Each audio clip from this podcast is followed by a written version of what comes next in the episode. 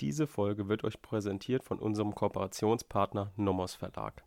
Willkommen zu einer neuen Folge Kurz erklärt. Heute wieder mit dem Thema Strafrecht und der mittelbaren Täterschaft.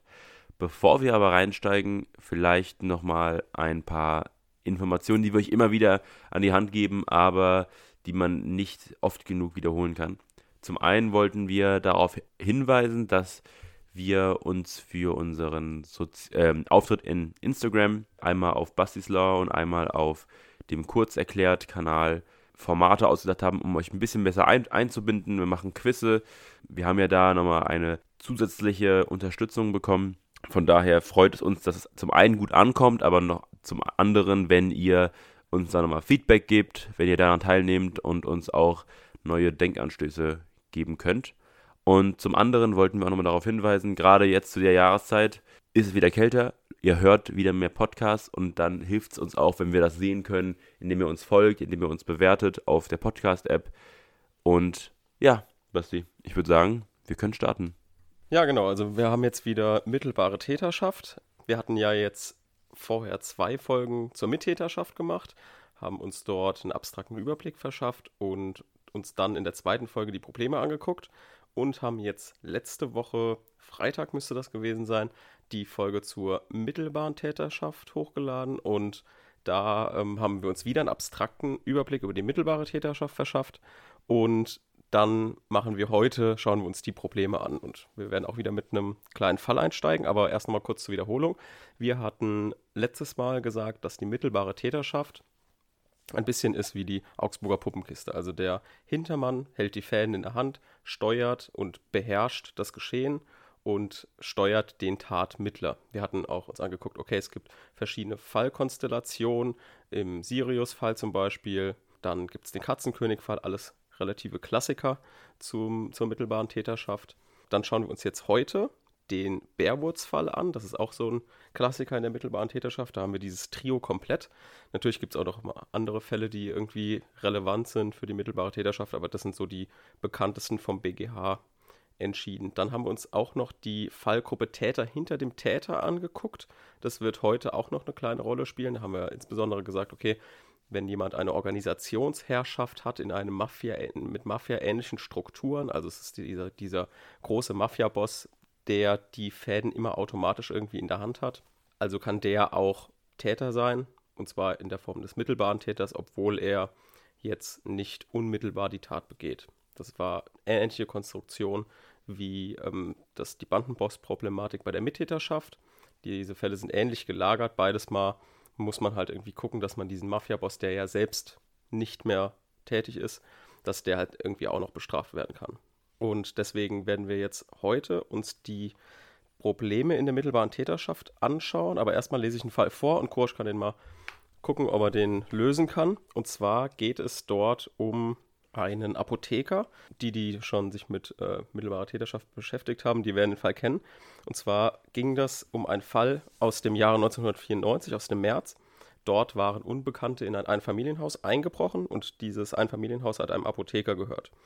Und der ähm, war relativ verunsichert durch den Einbruch, wie ja wahrscheinlich einfach jeder verunsichert ist. Aber diese Einbrecher haben sich ganz komisch verhalten. Die haben sich da nämlich Essen gekocht in der Küche und sind auch durchs Haus ge gelaufen und haben elektronische Geräte geklaut und haben auch Getränke getrunken. Und ähm, das hat den Apotheker sehr verunsichert und natürlich auch in grobem Maß verstört. Als die dann weg waren und der Einbruch aufgefallen ist, kam dann auch die Polizei und weil die vermutet haben, dass die Einbrecher vielleicht nochmal wiederkommen, hat die Polizei das Haus dann bewacht. Der Apotheker hat sich gesagt, okay, das lässt er nicht auf sich sitzen, also es ist dann umgeschlagen von Verunsicherung in Wut und hat ein, ähm, ein Glas mit einer Giftmischung aufgestellt in der Wohnung, in der Hoffnung, die Einbrecher kommen wieder und trinken dann dieses Gift weil, weil es sah aus wie, was weiß ich, eine Cola oder eine Fanta oder so. Und er hat dann halt gehofft, okay, die verhalten sich wie das letzte Mal und essen und trinken auch bei mir im Haus die Sachen. Genau, dann hat er halt diese Giftfalle aufgestellt und war aber selbst nicht im Haus. Dann hat er aber ein schlechtes Gewissen bekommen, den Polizisten Bescheid gesagt und die haben dann diese Giftflasche entfernt. Und jetzt ist die Frage, kann man ihn jetzt schon bestrafen wegen versuchtem Mord an den Einbrechern, obwohl die Einbrecher noch nicht mehr ins Haus gegangen sind. Der hat ja nur die Giftfalle aufgestellt. Und ist das vielleicht eine mittelbare Täterschaft, weil er ja versucht, dass die Täter sich selbst schädigen, also ein Werkzeug gegen sich selbst sind. So, das sind so die zwei Konstellationen, die wir hier uns anschauen. Und der BGH hat die mittelbare Täterschaft hier relativ offen gelassen, aber warum werden wir gleich sehen. Was würdest du sagen? Könnte man ihn jetzt schon bestrafen, nur weil er diese Giftfalle aufstellt? Was würdest du sagen? Ich würde sagen, prinzipiell macht er sich strafbar, weil er ja in Kauf nimmt, dass jemand sich dadurch verletzt bzw. stirbt. Und von daher ist er ja, also geht er dieses Risiko bewusst ein und da, von daher ist das, glaube ich, gerade jetzt, also man muss wahrscheinlich auch dieses, diesen Kontext verstehen im Sinne von, dass er weiß dass, oder erwartet, dass sie da wieder hinkommen, würde ich sagen, der macht sich auf jeden Fall strafbar. Okay, also der BGH hat sich jetzt insbesondere am unmittelbaren auf Ansätzen aufgehangen. Und deswegen, er hat nämlich gesagt, okay, diese Schwelle zum Jetzt geht's los hat er noch nicht überschritten. Also der, die sagen, okay, das ist hier noch straflos. Einfach aus mehreren Gründen, die wir uns jetzt gleich anschauen. Aber aus diesem Grund kam er halt auch nicht mehr zu so weit in der Prüfung, um zu sagen, okay, war das hier eine mittelbare Täterschaft. Er hat sich aber trotzdem dazu herabgelassen, sage ich mal, um nochmal kurz klarzustellen, wie er denn das gesehen hätte, wenn er es entschieden hat. Also starten wir mal. Der BGH hat natürlich nicht direkt entschieden, sondern das fängt ja immer am Landgericht an, Landgericht Passau hat gesagt, okay, der Apotheker hat hier die Schwelle zum Versuch noch nicht überschritten. Und zwar haben die mit folgendem Zitat das abgelehnt. Die haben gesagt, okay, A hat, obwohl er nach seiner Vorstellung alles zur Herbeiführung des angestrebten Taterfolgs getan habe, noch nicht unmittelbar zur Tötung eines Menschen angesetzt, da der Erfolgseintritt auch nach seinen Erwartungen noch zu unwahrscheinlich gewesen sei. Also der sagt, okay, hier guck mal, der da waren noch so viele Zwischenschritte zu machen. Es müssten erstens müssten die Einbrecher wiederkommen. Die Einbrecher müssten wieder ins Haus gelangen, obwohl Polizei da ist. Die Einbrecher müssten wieder im gleichen Maße vorgehen, wie sie es davor gemacht haben. Also sie müssten wieder Sachen essen und trinken. Und dann müssten sie ja auch noch genau dieses Glas nehmen und trinken. Das heißt, auch er selbst, was ja im Versuch wichtig ist, hat für sich selbst gedacht, okay, da sind noch ziemlich viele Zwischenschritte, bevor die Tat sozusagen losgeht. Und da wir uns ja, wie gesagt, im Versuch befinden, müssen wir uns angucken, was er subjektiv sich vorgestellt hat. Und genau das hat er sich halt vorgestellt. Das fand die Staatsanwaltschaft nicht so geil, dass ähm, die, das Landgericht Passau hier so entschieden hat und das, ähm, hat deswegen Revision eingelegt. Und der BGH hat aber das Landgericht Passau bestätigt. Also der hat auch gesagt, okay, hier hat er noch nicht unmittelbar zur Tat angesetzt. Und hat dann auch nochmal die Anforderung an das unmittelbare Ansetzen nochmal ein bisschen eingerahmt da können wir jetzt nochmal kurz anknüpfen an unsere Folge zum unmittelbaren Ansetzen. Und da hat nämlich der BGH gesagt, dazu muss der Täter Handlungen vornehmen, die nach seiner Vorstellung im Falle ungestörten Fortgangs ohne Zwischenakte unmittelbar in die Tatbestandserfüllung münden können. Es genügt, wenn die Handlung des Täters der Verwirklichung eines Tatbestandsmerkmals unmittelbar vorgelagert ist oder in unmittelbarem räumlichen und zeitlichen Zusammenhang mit der Tatbestandserfüllung steht. Und hier knüpft er also auch an, an diese Worte. Okay, räumlich und zeitlich muss irgendwie passen und alles muss dann schon so weit sein, dass die Tat irgendwie auch losgeht aus seiner Sicht. Und das war halt hier jetzt noch nicht der Fall. Auch hier führt er jetzt nochmal zum unmittelbaren Ansetzen etwas aus, wo man rauslesen kann, dass er diese diese mittelbare Täterschaft hier schon anerkennt und sagt, okay, hierbei könnte es sich um eine mittelbare Täterschaft handeln, denn das Werkzeug, die Einbrecher, die würden ein Werkzeug gegen sich selbst sein, weil sie sich selbst schädigen und der Apotheker der Hintermann dann in dem Fall ist. Das ähm, macht der BGH deutlich mit folgenden Worten. Hier liegt zwar ein Ansetzen des Täters zur Tat schon vor, wenn er seine Einwirkung auf den Tatmittler abgeschlossen hat. Aha, Tatmittler, das ist also die Konstruktion von der mittelbaren Täterschaft. Es ist also nicht erforderlich, dass der Tatmittler seinerseits durch eigene Handlungen zur Tat angesetzt hat. Ein unmittelbares Ansetzen ist jedenfalls dann gegeben, wenn der Tatmittler in der Vorstellung entlassen wird, er werde die tatbestandsmäßige Handlung nunmehr in engem Zusammenhang mit dem Abschluss der Einwirkung vornehmen. Demgegenüber fehlt es hieran, wenn die Einwirkung auf den Tatmittler erst nach längerer Zeit wirken soll oder wenn ungewiss bleibt, und jetzt wird es wichtig, wenn ungewiss bleibt, ob und wann sie einmal Wirkung entfaltet.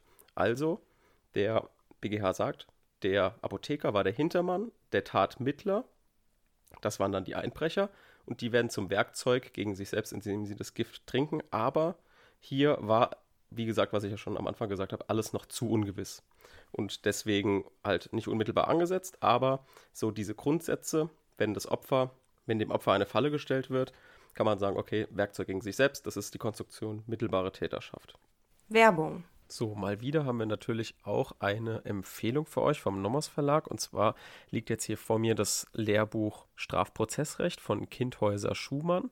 Das ist auch ein Nomos-Lehrbuch und beschäftigt sich halt mit der äh, Strafprozessordnung. Und da kann ich euch nur den Tipp geben, schaut euch auf jeden Fall zum Examen auf jeden Fall Strafprozessrecht an. Das habe ich nämlich nicht gemacht und habe es bereut, weil die Zusatzfrage in meinem Examen im Strafrecht war eine STPO-Frage.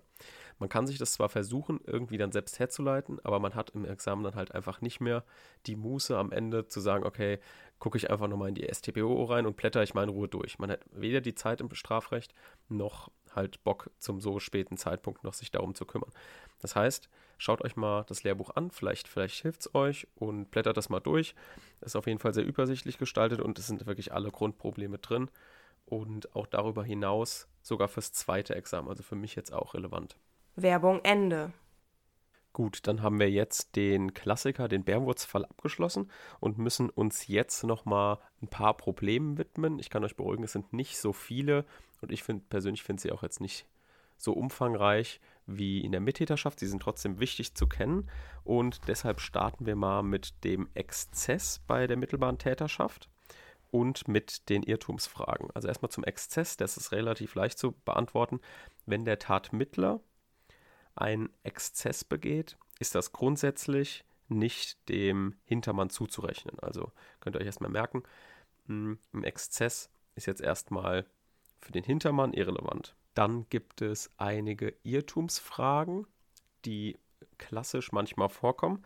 Dann schauen wir uns mal das erste Beispiel an in den Irrtumsfragen. Und zwar, was ist, wenn jetzt der X den Y überredet, den Z zu töten. Was aber der X nicht bemerkt, ist, dass der Y nicht erkennbar geisteskrank ist.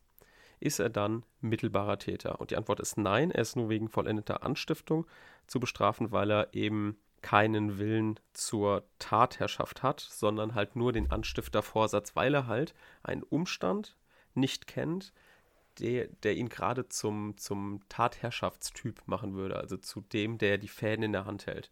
Das wäre ein Defekt, was ihn zum Hintermann machen würde, aber er kennt den Defekt ja nicht. Also kann man sagen, okay, wenn er den Defekt nicht kennt, dann hat er eben nur den Vorsatz, ihn zur Tat zu bestimmen.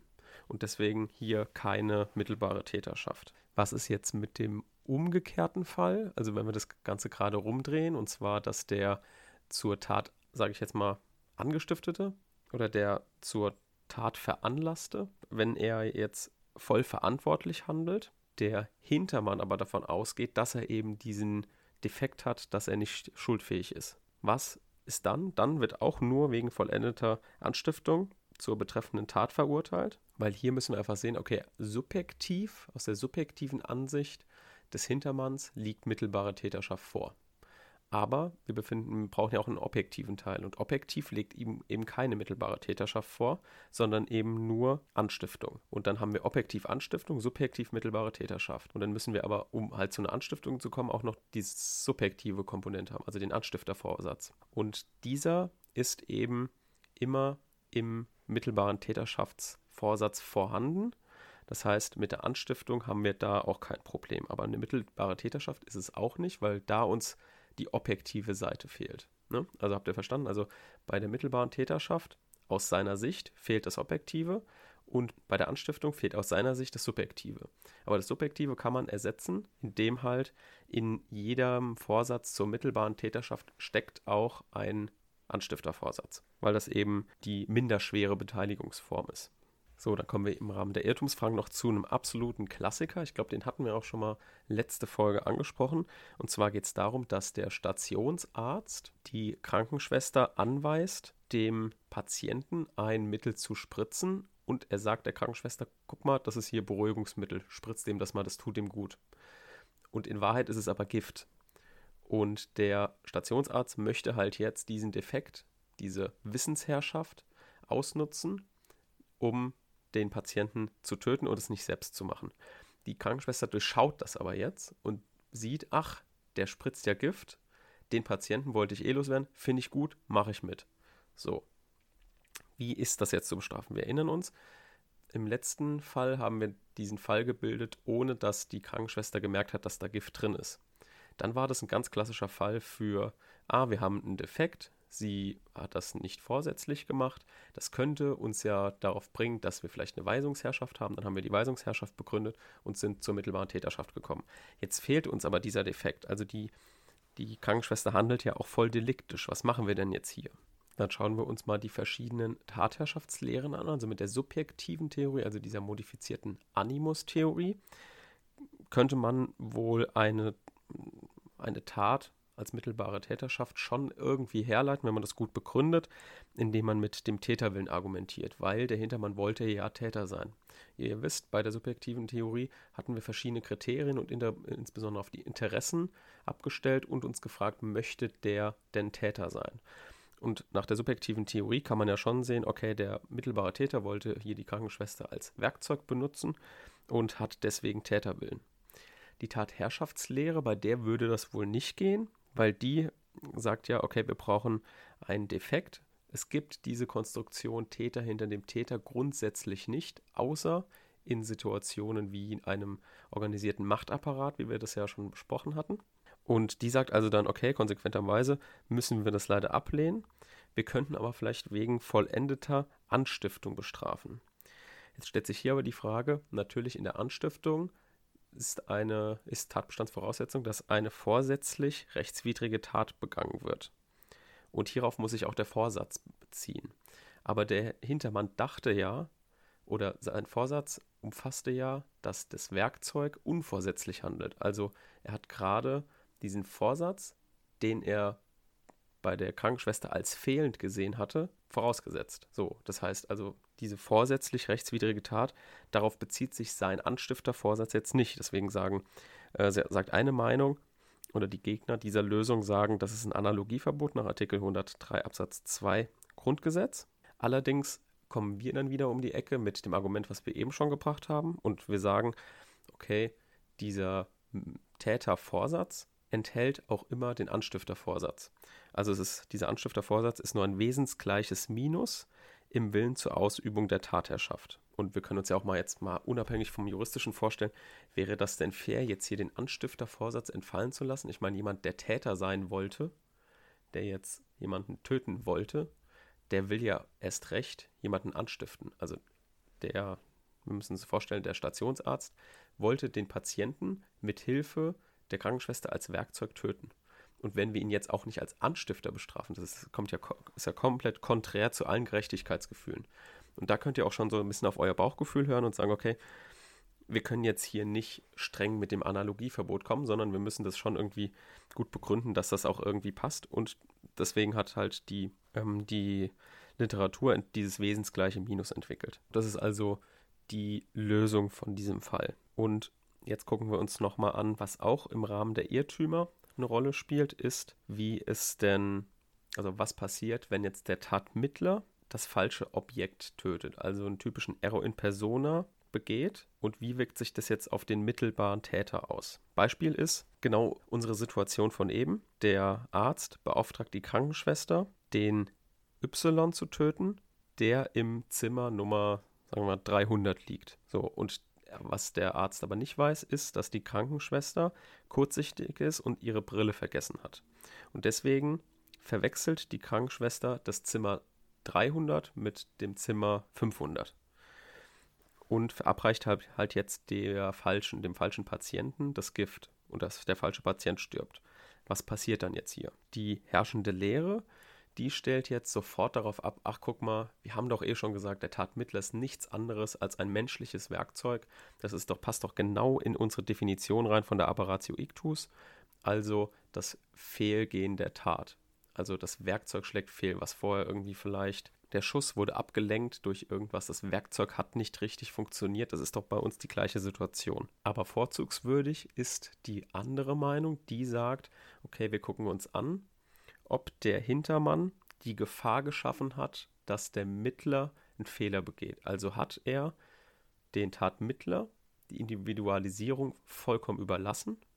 Wenn das der Fall ist, Also wenn er ihm sozusagen einen gewissen Freiraum gegeben hat, dann trägt er das Risiko mit, dass der Tatmittler den Falschen tötet. Das heißt, dann ist es ein Error in persona für ihn und für seinen Vorsatz unbeachtlich. Gibt da ihm aber jetzt ganz, ganz strenge Anweisungen und sagt, guck mal hier, ähm, du hast hier ein, einen kleinen Kanal, den musst du nutzen und der Tatmittler davon dann abweicht, dann hat ja der Hintermann eigentlich vor alles dafür getan, dass das eben nicht passiert. Also hat das Risiko ausgeschlossen. Und dann kann man sagen, okay, wenn er schon den Vorsatz in einem Tunnel konkretisiert hat, ihr merkt, wir kommen jetzt auf die Aberratio Ictus raus, das ist nämlich genau die Argumentation auch. Wenn er also diesen Vorsatz in einem Tunnel konkretisiert hat auf die Person, indem er so viel Infos gegeben hat, dass man nicht mehr anders handeln kann, dann und es dann abweicht, dann ist es für den Hintermann Aberratio Ictus. Genau, das war also noch der Error in Persona, wie der sich auf den Tatmittler auswirkt. Und damit sind wir auch schon mit den Problemen in der mittelbaren Täterschaft am Ende. Danke fürs Zuhören. Tschüss.